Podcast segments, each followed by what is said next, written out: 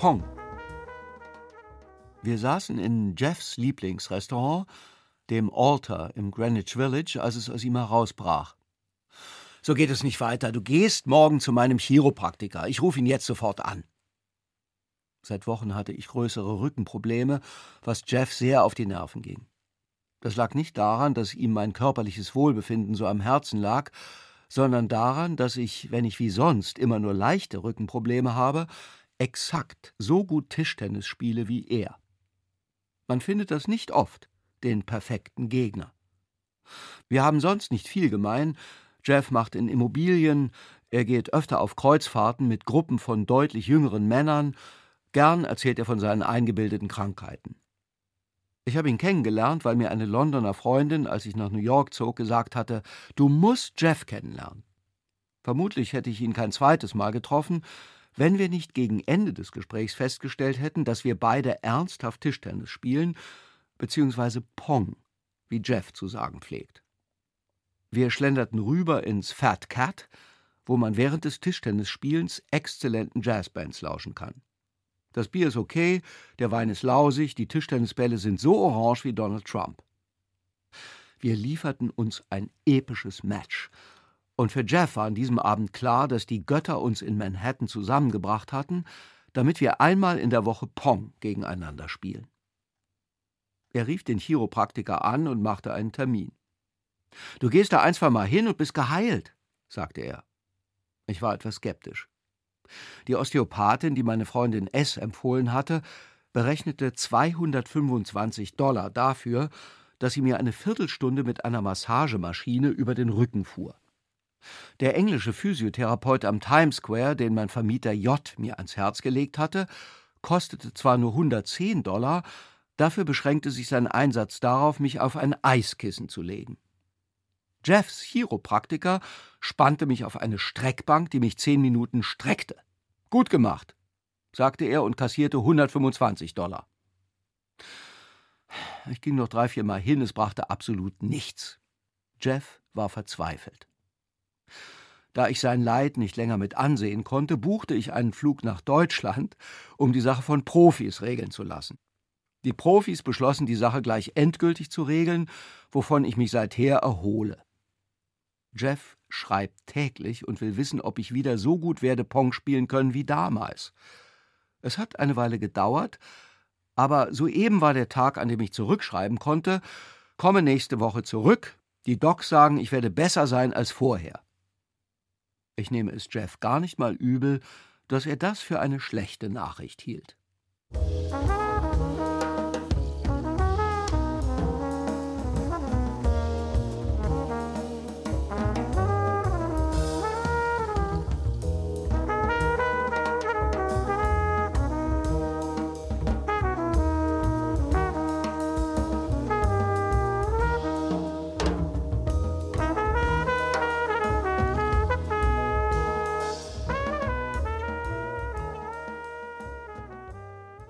Spital.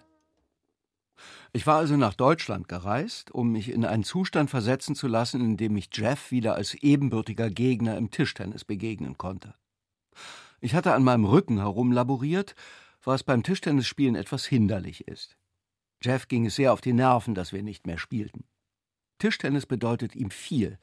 Er litt unter der Situation, und da ich andere Menschen ungern leiden sehe, hatte ich den Flug gebucht.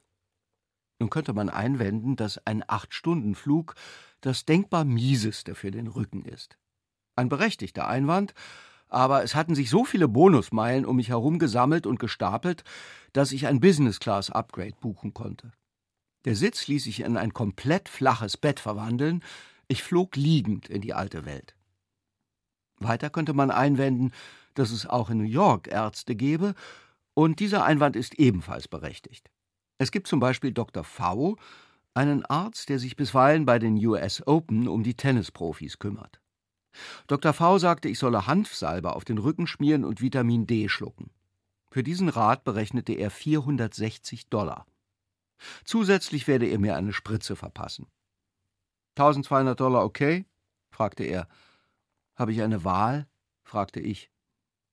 Dr. V drückte mir einige Zettel in die Hand und schickte mich ins Sekretariat zum Bezahlen. Die Sekretärin tippte 460 in ihren Computer, dann 1200 und dann 3700. Macht 5360 Dollar, sagte sie. Äh, Sie haben da aus Versehen 3700 Dollar draufgeschlagen, sagte ich. Das ist für den OP, in dem der Doktor spritzt. Der Doktor setzt eine einfache Spritze im OP? Das stimmt. Und es kostet 3700 Dollar extra? So ist es. Ich seufzte, ich zahlte, Dr. V spritzte. Es wurde kein bisschen besser.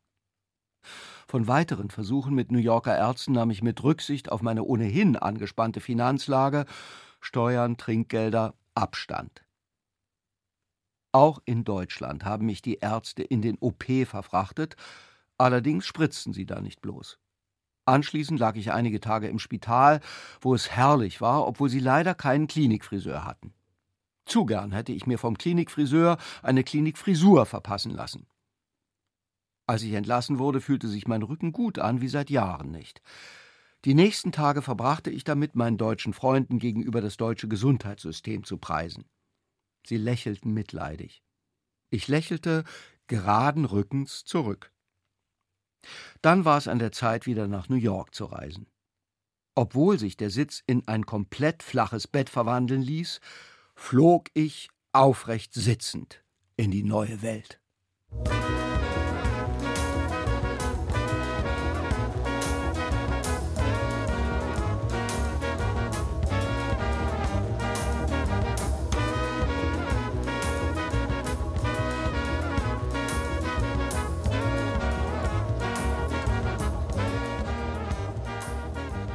Silvesterhut. Es wäre nur leicht übertrieben, wenn ich behauptete, dass sich nach meiner Rückkehr aus Deutschland halb Hell's Kitchen nach meinem Befinden erkundigt hat. Ich hatte eine etwas zu lange Weile an meinem Rücken herumlaboriert und war nach Deutschland geflogen, um die Sache von Profis regeln zu lassen. Als ich an einem späteren Nachmittag zwischen den Jahren endlich wieder vor dem ehemaligen Schwesternwohnheim ankam, in dem ich eine bescheidene Bleibe gefunden habe, begrüßte mich Hausmeister Giovanni Corlon mit der Frage, ob er mir mit meinem Koffer helfen könne. Giovanni hat, dessen bin ich mir sicher, noch nie jemandem mit seinem Koffer geholfen. Er rollte ihn zum Aufzug, drückte für mich auf den Knopf und klopfte mir zum Abschied auf den Rücken, exakt auf die OP-Narbe. In den folgenden Tagen bot mein zitternder Friseur Robert an, mir kostenlos den Haarschnitt zu ruinieren. Nachbar Tracy Westmoreland, der in einer Schrottbar namens Rudy's den Türsteher gibt, in der man zum Bier einen Hotdog umsonst bekommt, stellte in Aussicht, mir eben dort einen Hotdog zu spendieren. Als ich dann wirklich wieder ins Rudy's ging und eine Cola bestellte, sagte Barfrau Yolanda: Ach, Sie haben dir mit der Bandscheibe auch das Hirn rausoperiert. Am 31. Dezember klingelte mein Bürotelefon. Es ist schwarz. Heidi P. war dran, keine Ahnung, woher sie die Nummer hat. Seit ich in Amerika lebe, verbringe ich Thanksgiving bei Heidi P., aber nicht Silvester. Sie sagte, magst du vorbeikommen, kleine Party? Ich sagte, was soll ich mitbringen? Später am Abend packte ich zwei Flaschen Wein in eine Tasche und nahm die Subway von Hell's Kitchen runter nach Soho. Auf der Party schlief ich, da meine innere Uhr nach der Rückkehr aus Deutschland immer noch verstellt war, um elf auf dem Sofa ein. Heidi P. versammelt auf ihren Partys eine etwas exzentrische Auswahl von New Yorkern, unter denen Wavy Davy und Drunk Pam zu den normaleren zählen. Angeführt von Heidi P.'s schottisch-philippinischem Lebensgefährten R fand sich rasch eine Einsatzgruppe, die mich, während ich vor mich hinschnarchte, mit einem Silvesterhut, Luftschlangen und einer überdimensionierten 2020-Brille verzierte. Sie fotografierten das Ensemble und verbreiteten es in diversen sozialen Medien. Um zehn vor zwölf weckten sie mich und freuten sich über meine Ankündigung, dass ich jeden von ihnen auf ein paar Millionen Dollar Schmerzensgeld verklagen werde. Nori K., ein japanischer Elektriker, der zu den Stammgästen auf Heidi P.'s Zusammenkünften gehört und von niemandem außer mir verstanden wird, sagte, dass er gern als Nebenkläger auftrete. Nori, sagte ich, du bist ein Ehrenmann. Die Uhr schlug Mitternacht. Nori antwortete, Akemashte Omedeto.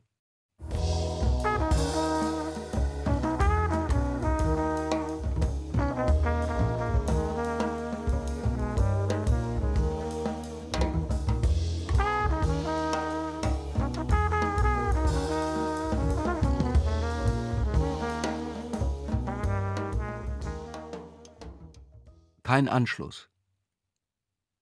Vermutlich, dachte ich, hat sich S einfach eine neue Nummer zugelegt und es versäumt, der Welt davon zu erzählen. Vielleicht, dachte ich, hat sie der Welt auch mit Absicht nicht von ihrer neuen Nummer erzählt. Ist ja ein im Grunde überlegenes Konzept, ein Telefon zu besitzen, dessen Nummer niemand hat.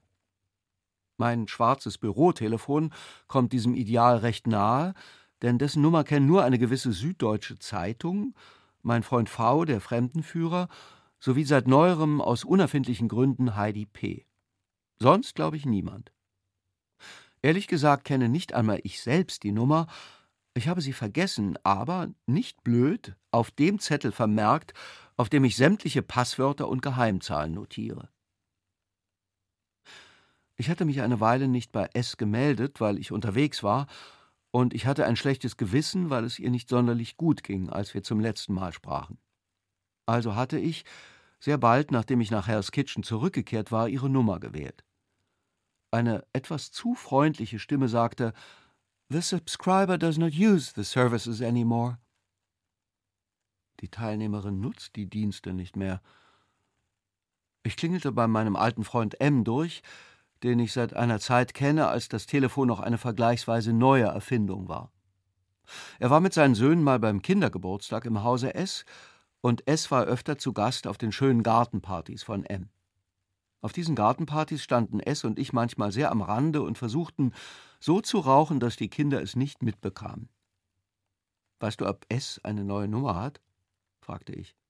Hm, nicht, dass ich wüsste, sagte er, aber ich schau mal. Er hatte nur die Nummer, die ich auch hatte. Vielleicht war das Ihr Diensttelefon, sagte er. Sie wollte ja einen neuen Job anfangen. Stimmt, sagte ich. Ich schrieb ihr eine E-Mail, die unbeantwortet blieb. Ich schrieb eine zweite E-Mail. Eine Woche verging. Ich wählte nochmal die alte Nummer und wieder sagte die Stimme, dass die Teilnehmerin die Dienste nicht mehr nutze. Gibt keinen Grund, sich Sorgen zu machen, sagte ich mir. Ich bin vollkommen unbesorgt sagte ich mir. Ich rief M an und sagte, dass es wirklich keinen Grund gebe, sich Sorgen zu machen. Ich persönlich, sagte ich, sei sowas von unbesorgt. In diesem Moment wussten wir es vermutlich beide schon.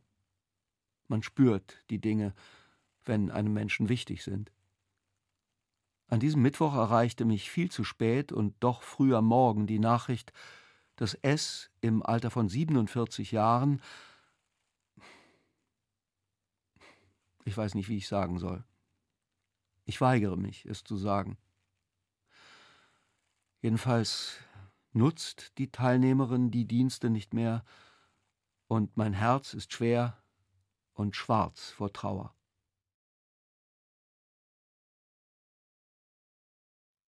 Haiku Kuroichi da ich derzeit wegen eines kleineren Eingriffs am Rücken nicht sonderlich beweglich bin, verbringe ich viel Zeit in der bescheidenen Bleibe, die ich im 17. Stock eines ehemaligen Schwesternwohnheims in Hell's Kitchen bewohne. Das ist nicht weiter schlimm, im Gegenteil. Die Ruhe tut gut und der Ausblick ist herrlich, denn anders als James Stewart in Alfred Hitchcocks Das Fenster zum Hof blicke ich durch ein Fenster zum Himmel.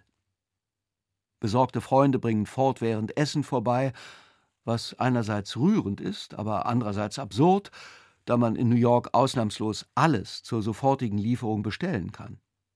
Ich esse, ich bin, ich schaue aus dem Fenster und manchmal glaube ich, in den Wolken Botschaften derer zu erkennen, die jüngst von uns gegangen sind.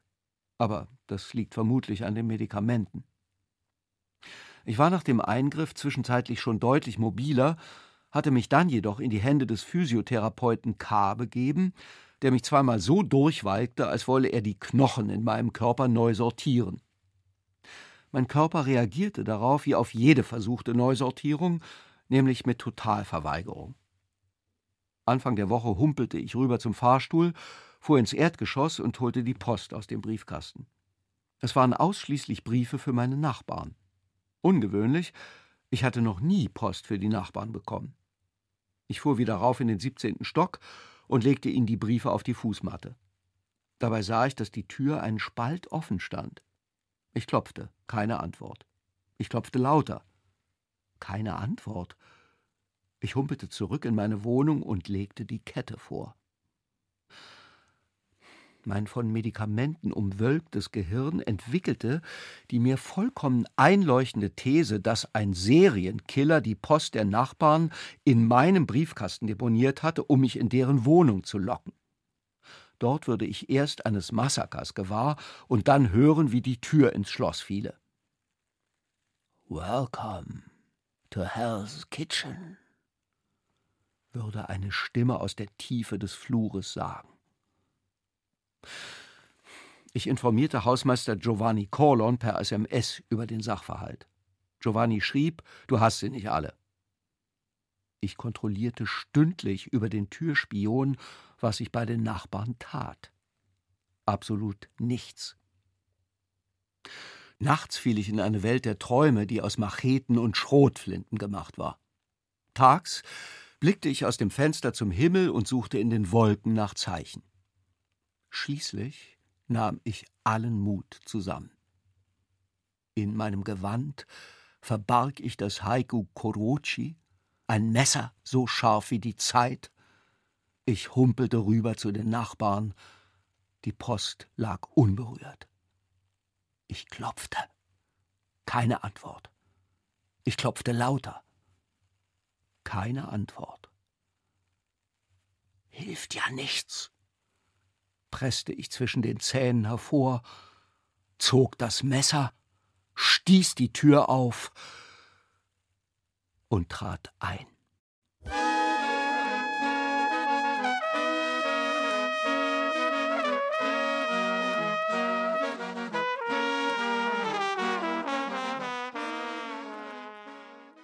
Poker. Ich hatte die Wohnungstür der Nachbarn aufgestoßen ich hatte einen Schritt hineingewagt, nun stand ich da. Ich lauschte. Wer noch nie unbefugt eine fremde Wohnung betreten hat, ahnt nicht, wie viele Geräusche man dort hört. Aus der Küche gleich vorne links hörte ich ein Britzen, das in regelmäßigen Abständen erklang.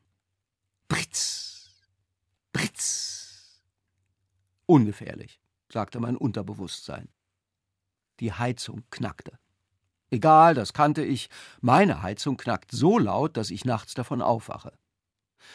Aus dem Wohnzimmer hörte ich ein Schriffeln. Das war der Regen, der über die Fensterfront strich.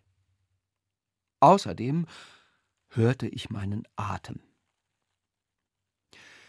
Ich blickte auf das frisch geschärfte Haiku Kurochi, das ich sicherheitshalber mitgebracht hatte. Hallo, rief ich in die Wohnung. Keine Antwort. Ich tat einen zweiten Schritt und blickte nach links in die Küche. Hier oben im 17. Stock gibt es nur zwei Wohnungen. Eine bewohne ich, die andere bewohnte jahrzehntelang James McManus, der als einer der letzten Bosse der irischen Mafia galt. James und ich tranken manchmal Whisky auf seinem Balkon, Jameson ohne Eis, er gab mir Ratschläge fürs Leben, die ich allesamt nicht befolgte. Nachdem James gestorben war, zogen vier Menschen Mitte 20 in die Wohnung, zwei Frauen und zwei Männer, ähm, nennen wir sie M, J, E und G. Die ebenso schlaue wie mysteriöse M und J, der sich größtenteils von Filterkaffee ernährt, sind ein Paar, während E und G, soweit ich das überblicken kann, ihre Sexualpartner wöchentlich wechseln. Es sind erfreuliche Nachbarn, nicht zuletzt, weil sie mich regelmäßig zum Pokern einladen, obwohl sie miserabel pokern.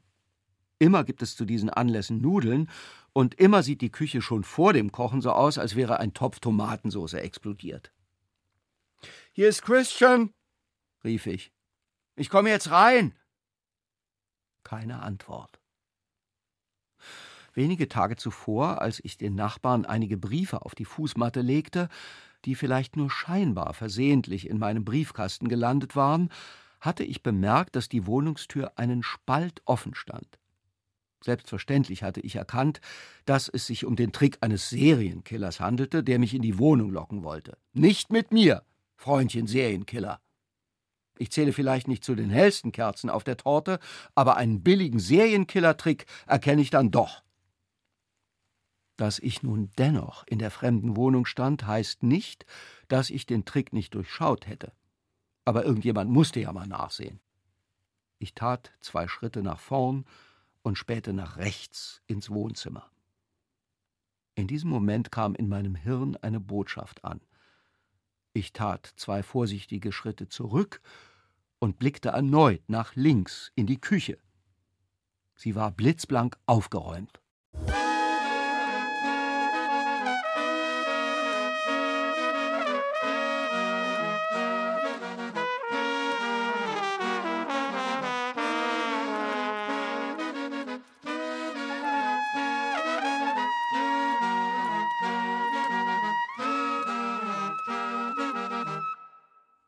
Du warst niemals hier. Okay, die Sache mit den Nachbarn, von der ich berichtet hatte, machen wir es kurz. Klar, gern schriebe ich noch wochenlang über meinen unbefugten Besuch in deren Wohnung, bei dem sich einige Fragen ergeben haben, die ich mir niemals stellen wollte. Warum bewahrt jemand zwölf Gläser mit eingelegten Zwiebeln in einem Regal im Wohnzimmer auf? Was sagt es über jemanden in seinen Zwanzigern, wenn er in Britney Spears Bettwäsche schläft? Wo in aller Welt haben die ihre Bücherregale versteckt? Ich werde diesen Fragen zumindest öffentlich nicht weiter nachgehen, denn ich habe Leserpost erhalten. Tenor, halt uns nicht so lange hin mit dieser Stinkfadengeschichte. Leserin B. aus Hamburg hielt meine These, dass mich ein Serienkiller in die Wohnung locken wollte für das Gewäsch des mittelalten Mannes, der Angst vor der Welt hat. Ich bin mit B. befreundet, sie darf das. Leserin F. schrieb Butter bei die Fische, und zwar zackig. Leserin M. schrieb Sind die einfach ausgezogen oder was? Wehe! Deshalb hier nur in kürzester Kürze, was bisher geschah. Die Tür meiner Nachbarn stand neulich einen Spalt offen, und war es nicht ein naheliegender Schluss, dass mich jemand in die Wohnung locken wollte? Unter Umständen ein Serienkiller?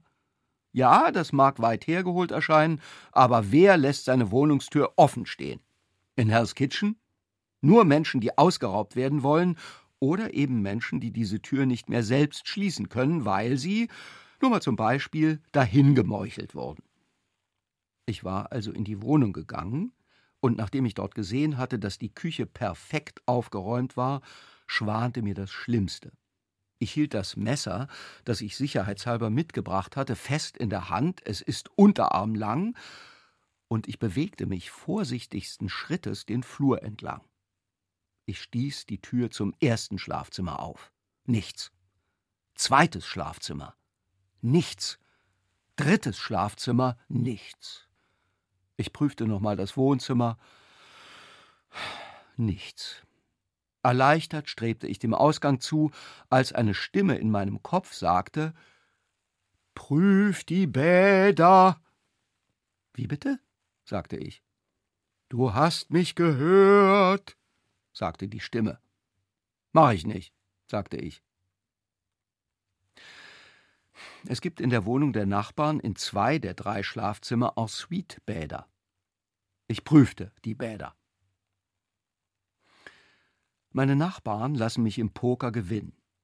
Sie kochen Nudeln mit Tomatensauce für mich und Filterkaffee. Sie schauen Fußball mit mir. Ich dachte, so, mein Lieber, du verlässt jetzt schnellstens diese Wohnung und warst niemals hier. Du hast nichts gesehen. Alles ist gut. Entschlossen schritt ich durch den Flur dem Ausgang entgegen, das Messer noch immer fest in der Hand, und sah die über der Tür montierte Überwachungskamera.